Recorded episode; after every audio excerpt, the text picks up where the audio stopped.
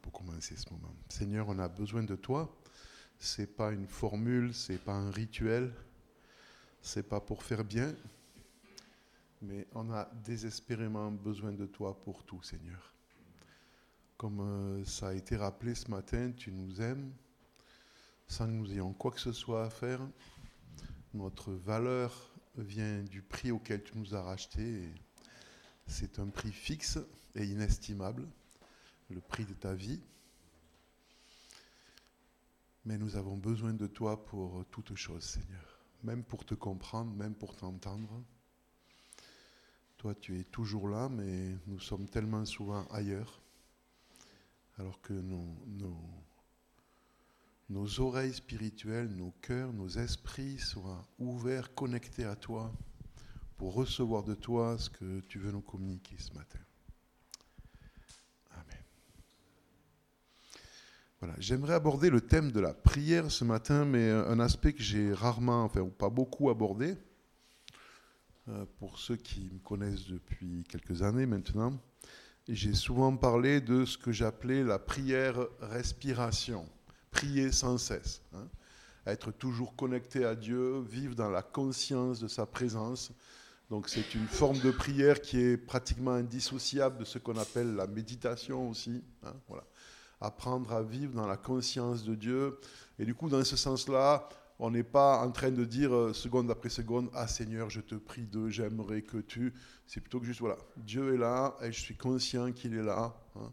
Un peu comme quand on va faire une marche avec un ami très proche et on n'a pas besoin de bavarder tout le long parce que bah, il est là, je suis là, on se connaît. Et, euh, juste en, en, regardant ensemble quelque chose, on sait ce que l'autre pense et puis on est très confortable dans ce silence-là mais c'est un silence qui est plein d'une conscience de la présence. Hein.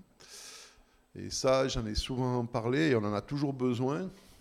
C'est, c'est la respiration de nos vies. Mais ce n'est pas de ça que j'aimerais parler ce matin.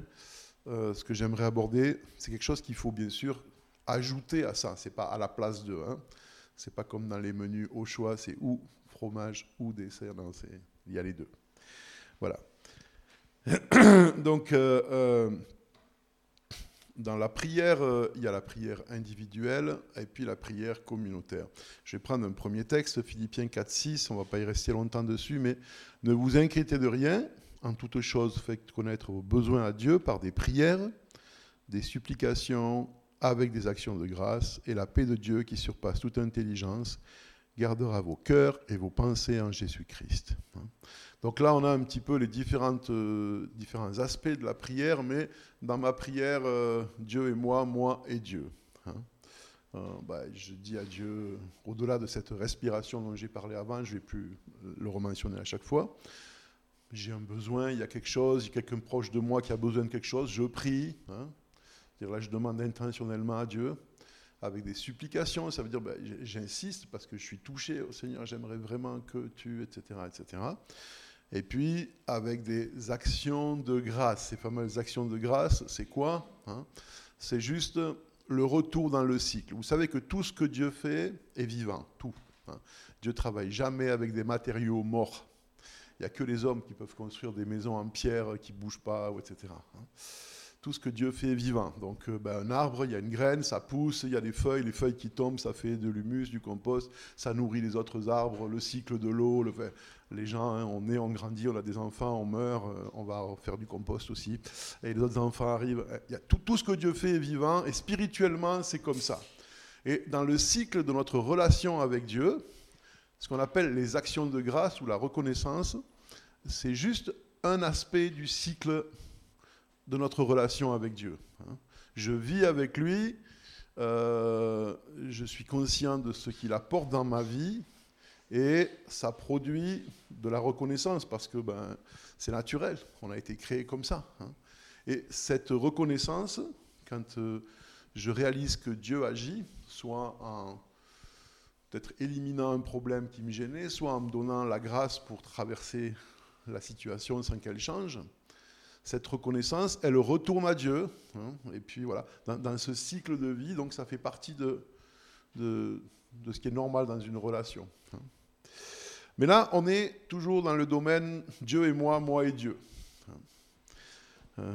mais j'aimerais maintenant arriver sur un, texte dans Jacques, Jacques 5, à partir du verset 16, qui dit Confessez donc vos péchés les uns aux autres et priez les uns pour les autres afin que vous soyez guéris. La prière fervente du juste a une grande efficacité. Élie était un homme de la même nature que nous. Il pria avec instance pour qu'il ne plût point et il ne tombe à point de pluie sur la terre pendant trois ans et six mois. Puis il pria de nouveau et le ciel donna de la pluie et la terre produisit son fruit. Alors, c'est un texte qui est un petit peu compliqué. Bah, j'ai consulté pas mal même de, commentaires. Il y, a, vraiment beaucoup de sur les détails, mais sur l'essentiel, à peu près tout le monde est d'accord.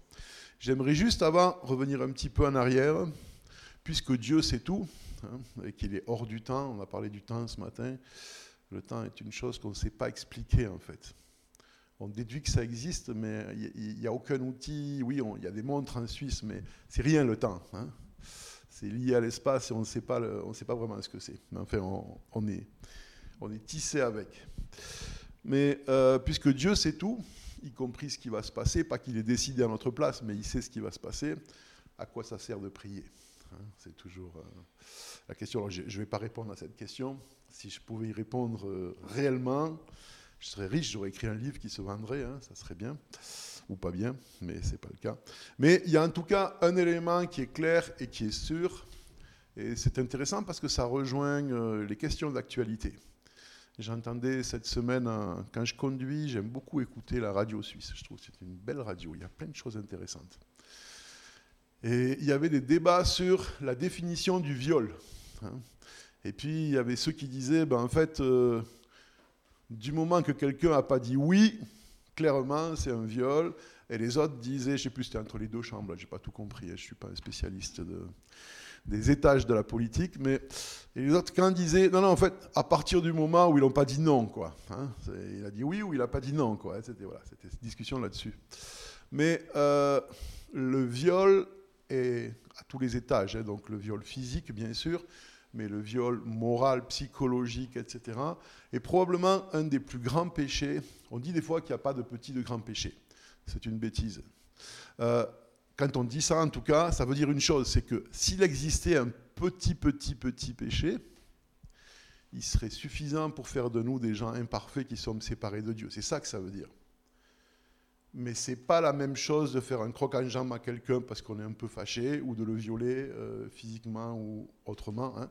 Donc oui, il y a des péchés plus graves que d'autres parce qu'ils affectent les gens, euh, et nous aussi. Mais surtout le viol, donc encore une fois, dans tous les aspects, est particulièrement grave parce qu'il va contre la nature de Dieu. Hein. Dieu, dans le mystère de la Trinité, est composé de trois personnes, on ne peut pas le comprendre, un seul Dieu mais trois personnes et une seule essence. Mais le, fondement de la Trinité, c'est que chacun donne et reçoit. Personne prend. Et donc le Père donne au Fils et à l'Esprit, l'Esprit donne au Fils et au Père, et le Fils donne à l'Esprit et au Père. Et puis chacun donne, chacun donne, chacun donne, et chacun reçoit, mais personne prend. Hein. Euh, et donc euh, c'est une règle fondamentale du royaume de Dieu. Dans le royaume de Dieu, on donne et on reçoit. Or, le viol, c'est plus que prendre, c'est prendre, déjà, donc c'est déjà pas bien, mais c'est prendre sans ou contre le consentement de l'autre. Donc, c'est probablement la chose qui est le plus contre la nature même de Dieu, au-delà de la morale du bien et du mal. Hein.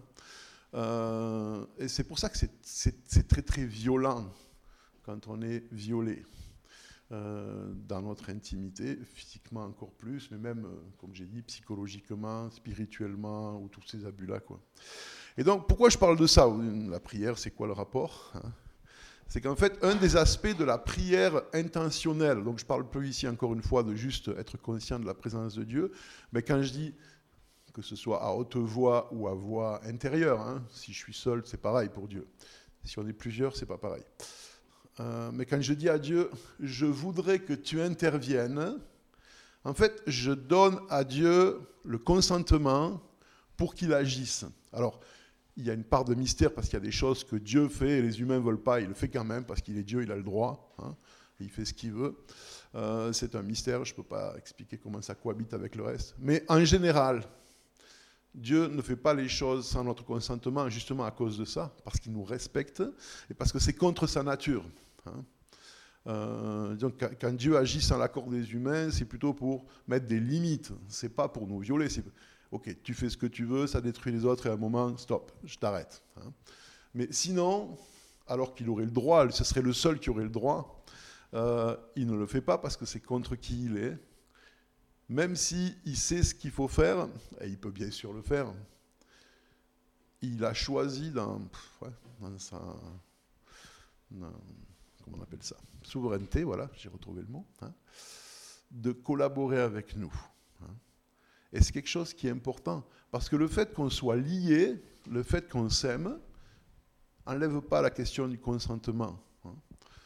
Euh, on sait malheureusement que la plupart des viols, je parle des viols physiques, ont lieu dans le cadre de couples qui sont officiellement ensemble. Il y a une vraie relation, mais ce n'est pas pour ça que l'autre m'appartient. Donc sans son consentement, c'est un viol. Et j'appartiens à Dieu, et je suis en relation avec lui, et il m'aime, et je l'aime, mais à chaque fois, il va me dire, euh, est-ce que tu veux qu'on fasse ça? Et la prière, c'est moi qui prends les devants en disant à Dieu, j'aimerais que tu fasses ça. Et, et donc, c'est lui ouvrir cette porte-là. Après, il y a toute une partie en plus, honnêtement, j'ai j'ai pas d'explication, ou enfin, en tout cas pas, dans ce cadre-là ce matin. Donc tout ça pour dire que c'est important de ne pas opposer la prière, euh, méditation, respiration, euh, vie intérieure, etc., qui est essentielle. Hein. sans ça, on n'a pas de vie avec Dieu. Mais ça ne remplace pas la prière, supplication, intercession. Et le fait que, justement, encore une fois, quand je suis seul, bah, que je prie à haute voix ou pas, chacun a ses préférences, c'est la vie privée. Hein. Mais il y a une partie de la prière quand on est les uns avec les autres, deux ou trois, Jésus dit, euh, mais ça peut être plus, où euh, ça a une importance aussi. Hein, parce que euh, c'est dans ce sens-là, si deux ou trois s'accordent pour demander quelque chose, hein, ben, le principe de dire à Dieu, je te demande ou je t'autorise, même s'il n'aurait pas besoin, mais il a choisi comme ça, de faire ça dans ma vie ou dans la vie de quelqu'un, bah, il, est valable aussi quand on est plusieurs. Et, il y a encore un poids plus fort, hein. bah, on le sait. Hein. Si moi je fais une demande, c'est une demande. Si on est trois à demander, bah, c'est une petite demande. Mais si on est un million à demander, ça s'appelle une pétition. Ou une. Euh, je ne sais plus comment vous dites, c'est quoi votre nom? Hein? C'est juste, oh, j'ai trouvé le bon mot du premier coup, incroyable. Je pourrais bientôt avoir mon passeport alors. Hein, voilà. Donc c'est pas que c'est plus, mais c'est comme ça, ouais. ce, principe reste valable. Alors euh, ça c'était important. Et si on revient sur le, texte de, Jacques, hein, euh, il nous parle de prier les uns pour les autres. Et puis il parle aussi de cette fameuse onction d'huile, qui est un truc honnêtement qui n'est pas très très clair. Hein. Prier pour un onction, d'huile, etc cette question d'onction d'huile, on la voit que deux fois dans le Nouveau Testament. Une fois, c'est Jésus qui envoie ses disciples dans Luc, et puis il guérissait les malades en les oignant d'huile. Et puis l'autre fois, c'est dans ce texte de Jacques, euh, sachant que Jacques, c'est vraiment une épître qui est écrite par quelqu'un du terrain. Paul avait cette capacité et ce don de parce qu'il avait vécu d'être élevé avec Dieu et puis de nous expliquer les choses de Dieu et des hommes vus de très très haut. Quoi. Hein. Là-haut, dans les lieux célestes. Jacques, c'est le gars qui a les pieds qui touchent la route et puis euh, il prend le processus par l'autre côté. Hein.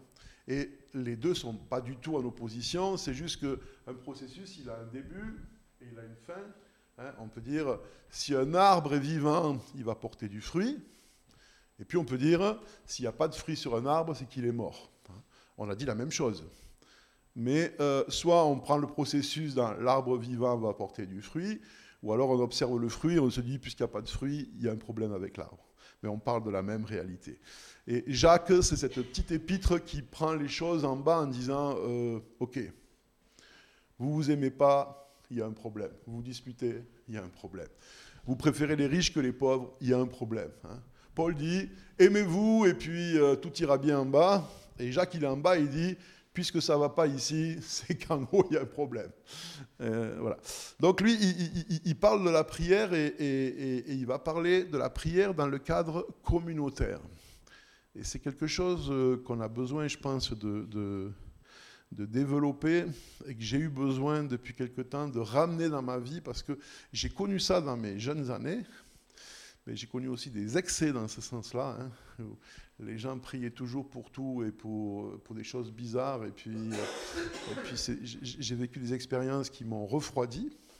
Mais voilà, avec le principe des balanciers chez les humains, euh, bah, parce que j'ai été refroidi sur certaines choses, j'ai trop laissé. Hein.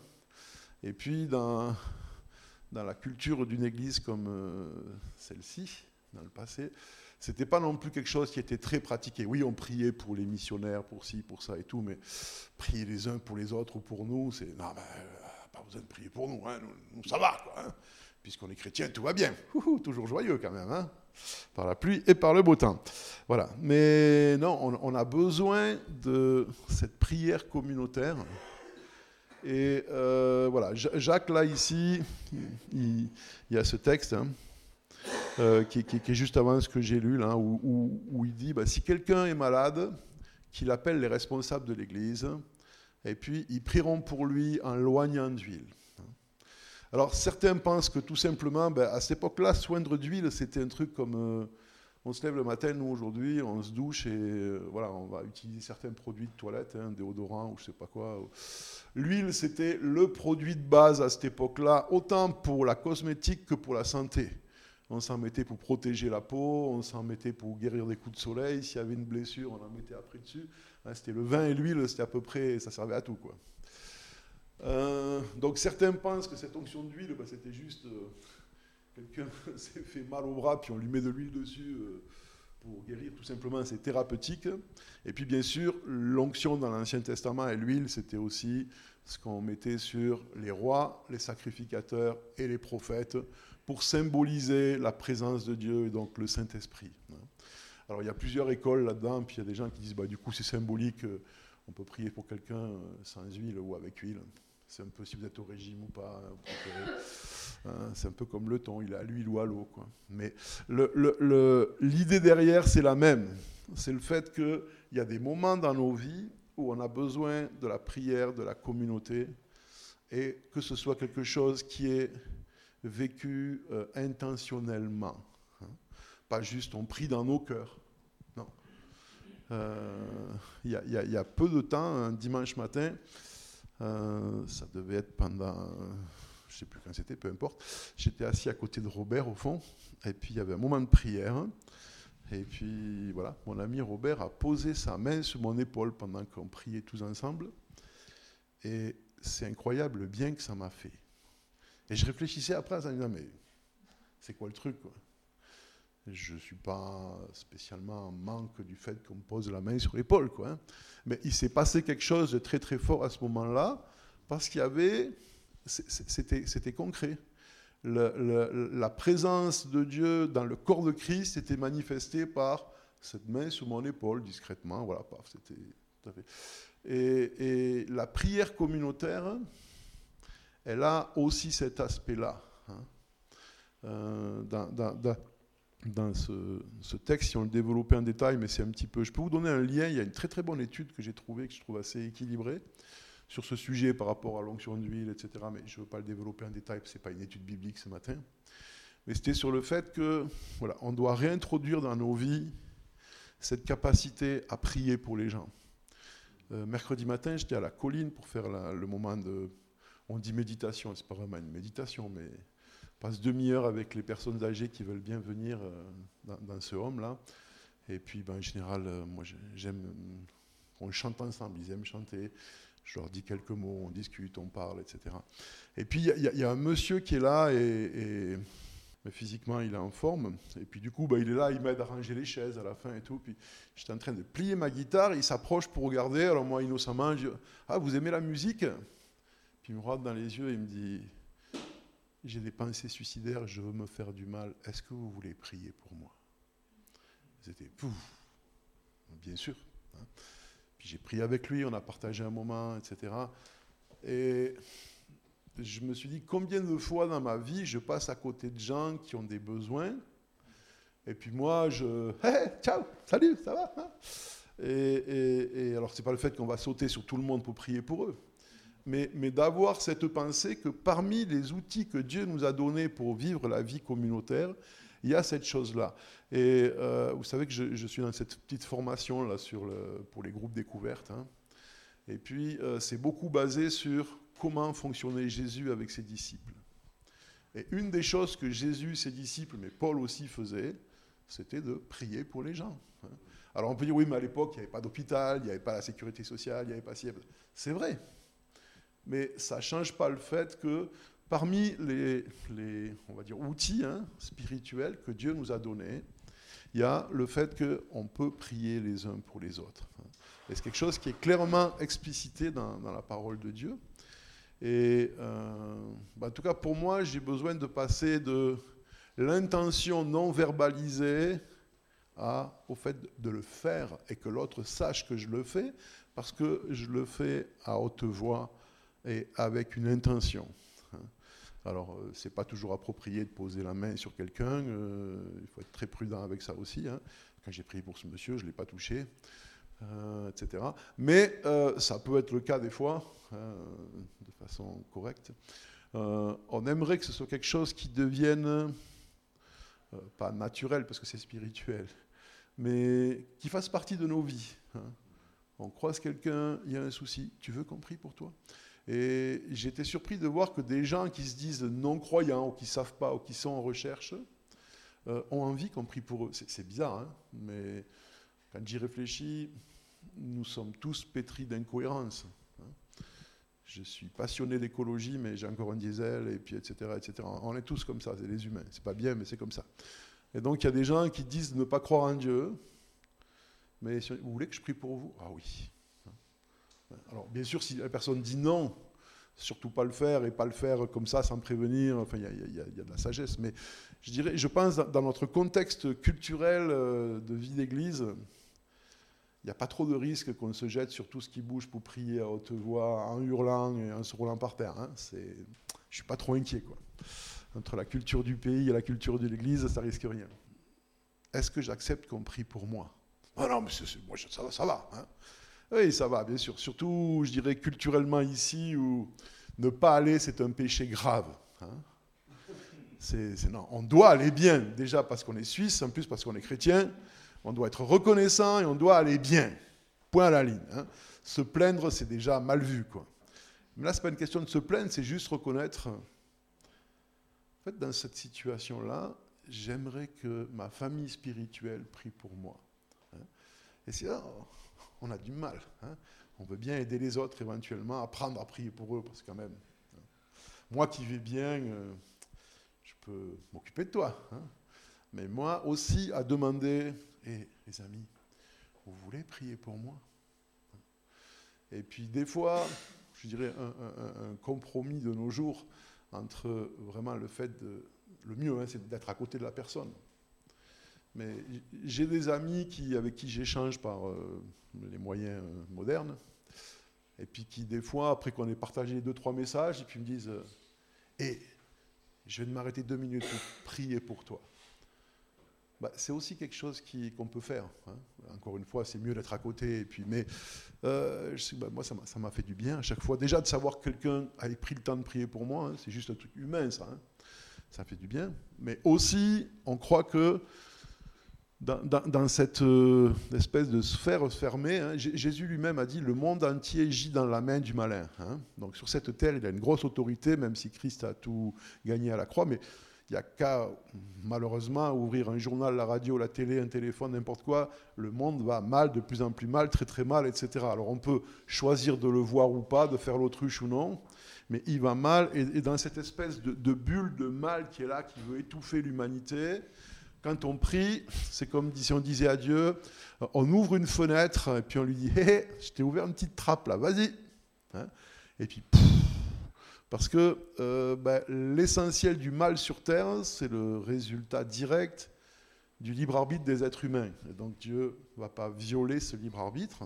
Mais quand au milieu de ça, des humains disent, non mais nous on n'est pas d'accord, et puis on va ouvrir des espaces pour que toi tu viennes et tu interviennes et qu'à cet endroit-là, ce soit une ambassade de ton royaume, parce que nous on est là et qu'on est tes ambassadeurs et que autour de nous, sous cette grande bulle de mal, ben, il y a une bulle du royaume de Dieu qu'on transporte avec nous.